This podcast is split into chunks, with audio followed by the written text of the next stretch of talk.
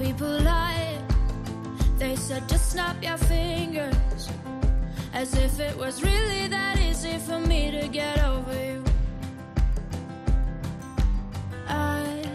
El impacto de la COVID-19 en nuestras vidas es algo indiscutible. Ahora somos más conscientes, más que nunca, de nuestra vulnerabilidad. Todos recordamos la sensación de aislamiento, de desconexión entre las personas. Eso ha marcado profundamente nuestra manera de ver las relaciones, poniendo de manifiesto la importancia de la humanización, humanizar la atención sanitaria. Esto es apostar por una sanidad más amable, centrada en las personas, escuchar lo que necesitan pacientes y familiares.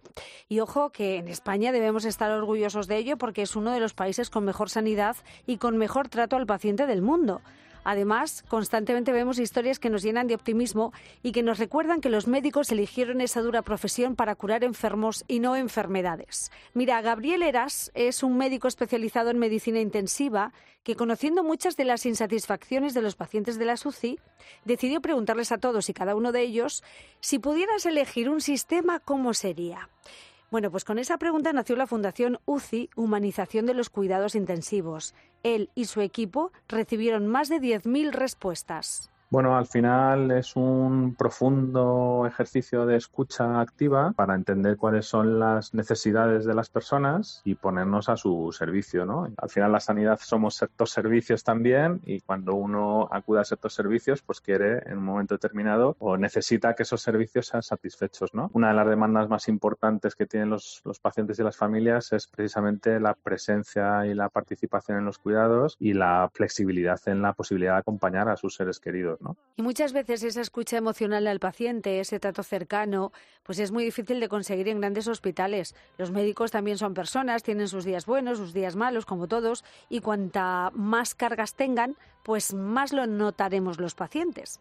Precisamente por ese motivo, Quique Muñoz decidió cambiar su vida. Él trabajaba como enfermero en el Hospital Reina Sofía de Córdoba y acabó en un pueblo de Jaén llamado Bejijar que no llega a 3.000 habitantes. Eh, en esta profesión las dos características fundamentales son la empatía y la humanidad eso en un pueblo chiquitito lo puedo desarrollar día a día. Yo disfruto con mi trabajo, mis, pacientes creo que disfrutan conmigo. Aquí es donde Quique lleva ejerciendo de enfermero los últimos 27 años, un lugar donde todo el mundo conoce su nombre, hasta los niños por la calle, a pesar de que les ha pinchado todas las vacunas e inyecciones que existen, bueno, pues los niños le siguen saludando. Y eso es humanizar la atención sanitaria, trabajar con mayor sensibilidad, con mayor compasión.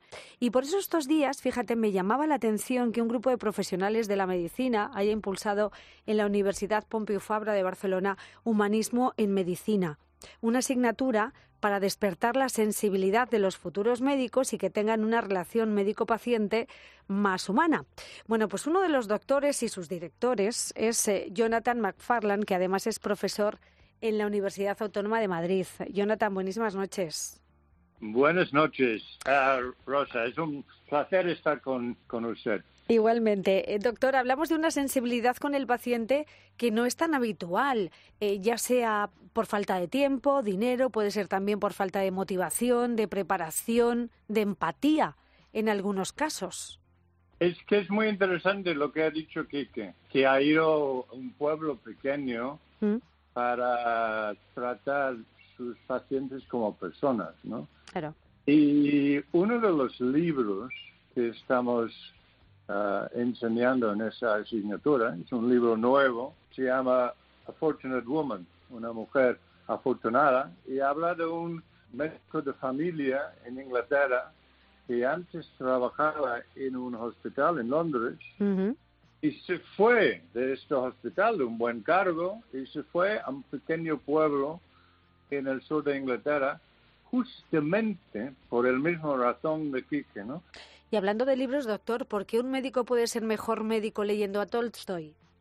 Eso es muy interesante. Tolstoy ha escrito un libro interesante sobre la muerte de un hombre. De sí. y, ¿Y por qué? Por muchas razones. Primero, cuando entras en un libro, entras en otro mundo, un mundo de incertidumbre, que creo que es un mundo en donde vivimos y en donde podemos aprender más, ¿no? Y yo no sé eso, ¿cómo lo captan los, eh, los chavales, el, el, estudiante de medicina? ¿Se puede enseñar a un estudiante a ser más humano? ¿Se puede enseñar en una asignatura eso o forma parte ya de, de su personalidad? Jonathan. Y eh, esa es una buena pregunta. Yo creo que sí se pueden ayudarles. Y la mera razón de tener esta asignatura enseña la importancia de la empatía, la importancia de la compasión, ¿no? Enseña que el eje de la medicina ha sido siempre y va a ser siempre esta relación de médico-paciente. Yo, yo estoy convencido de esto. Convencido de que el eje de la medicina es una relación de confianza entre dos personas. Los alumnos lo saben. El problema es que el sistema muchas veces quitan de los alumnos esta ilusión, este gran, gran deseo de ayudar al otro. Tenemos, yo, yo, yo, yo, yo tengo los tres R's, restaurar, recuperar, renovar la relación médico-paciente. Qué bueno. Claro, porque un médico cuando sale de la universidad o cuando una persona elige esta carrera, de manera innata yo creo que sale con esa empatía y con esa tendencia hacia la compasión. Yo no sé en qué momento ese idealismo inicial con el que salen los, los estudiantes y los, los médicos al principio va decayendo. Hay un síndrome que se llama el síndrome del tercer año y eso habla de que en el tercer año esta ilusión, este ganas de ayudar al otro, de los alumnos eh, poco a poco se disminuye. Ya, disminuyendo. Y, no tiene que ser así. Yo creo que uh, las ciencias, obviamente, la tecnología, los avances son importantísimos por el diagnóstico, por el pronóstico, etcétera, etcétera. Pero en los últimos 80 años hemos perdido el alma de la medicina. Mm. Hemos perdido lo que realmente es la medicina. Y es dos personas, uno intentando ayudar al otro. Y, la confianza entre el médico y el paciente y paciente y médico es primordial. Es que sin esto eres un número, no eres una persona. Desde luego, fíjate, eh, este es uno de los retos a los que nos hemos enfrentado en la pandemia. De hecho, en el momento más duro del COVID se hizo viral la imagen de un paciente tumbado en su camilla en pleno paseo marítimo de Barcelona. Un señor que estaba ingresado con coronavirus en la UCI del Hospital del Mar y los sanitarios le llevaron a ver el mar. Lo sacaron del hospital y eso fue algo extraordinario porque demostró una sensibilidad inusual con el paciente, que esto tiene, este, esta acción compasiva, desde luego que tiene que tener también un efecto terapéutico para el paciente, ¿verdad? Y también para los eh, médicos. Y eh, esta imagen es una imagen que yo, yo lo tengo quedado en, el cerebro, en mi mente, y es importantísimo. Es importantísimo. Este contacto con el entorno de, de la naturaleza, el entorno de, de, la sociedad donde vivimos. Desde luego. Bueno, pues ahí está esta asignatura que ha comenzado a mediados de abril, que va a durar hasta junio y creo que podemos decir, eh, doctor, que ha sido un éxito o que está siendo un éxito. Ha sido un gran éxito. Sí. Ha sido un gran éxito. Estamos, eh, estamos primero estábamos muy contentos porque el 70% de los alumnos han apuntado por esa asignatura y luego estamos muy contentos de lo que están cada semana tienen que escribir una un, reflexión sobre lo aprendido esta semana. Sí. Y lo que están escribiendo los alumnos son preciosos. Qué bien. Y realmente, si podemos mantener este alma de, médico dentro de esos chavales, yo creo que el futuro va a ser mucho mejor. Para todos. Será para mucho, todos. Para todos, será mucho mejor para todos, sin duda. Qué interesante. Eh, despertar la sensibilidad de todos estos estudiantes de medicina para conseguir que no pierdan ese idealismo con el que muchos llegan a la profesión me parece algo precioso y, querido doctor, profesor y codirector de la asignatura Humanismo en Medicina en la Universidad Pompeu Fabra, Jonathan McFarland, gracias por estar con nosotros en la noche de COPE, muy amable.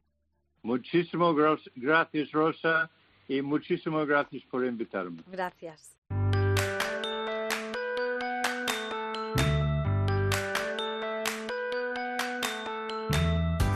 Y a esta hora, como cada viernes, me gusta saludar a nuestra filósofa de cabecera, autora del libro La enfermedad del aburrimiento, Josefa Ros Velasco. Buenísimas noches, querida. Buenas noches, Rosa. Tu filósofa de cabecera está muy contenta de escuchar al profesor Jonathan. Pues fíjate, cuando comentábamos este tema me gustó mucho tu mensaje que me decías de asignatura optativa, nada, tiene que ser obligatoria. Obligatoria en, cualquier formación de cara al sector sociosanitario. ¿Verdad por supuesto que sí? Es, el, gran reto que tenemos eh, de, aquí a, de aquí adelante, humanizar tanto el cuidado como la atención a las personas. Y esto se tiene que hacer, claro, aparte de formando, prestando atención ¿no? a todas esas cuestiones que, van mucho más allá del diagnóstico de la enfermedad y del tratamiento. Efectivamente, eh, si, si algo sabéis los filósofos es de humanidades y yo creo que la medicina es una de las disciplinas más humanísticas que hay. Eh, en pocas relaciones profesionales el acceso a la intimidad es tan, es tan rápido de paciente a médico. El paciente otorga un acto de confianza al médico enorme. Eso es, es que yo precisamente me dedico al campo de las humanidades médicas y siempre me trato de recordar esto, estás trabajando con personas, no puedes estar pendiente de criterios como la eficiencia, el tiempo, venga, vamos rápido, tienes que terminar porque son personas que se están abriendo a ti, te están contando su historia de vida, como tú bien dices, estás entrando en su, en, su privacidad. Y además cada vez somos, somos personas o somos pacientes mucho más interesados por conocer qué está pasando ¿no? en estos procesos de, atención sanitaria.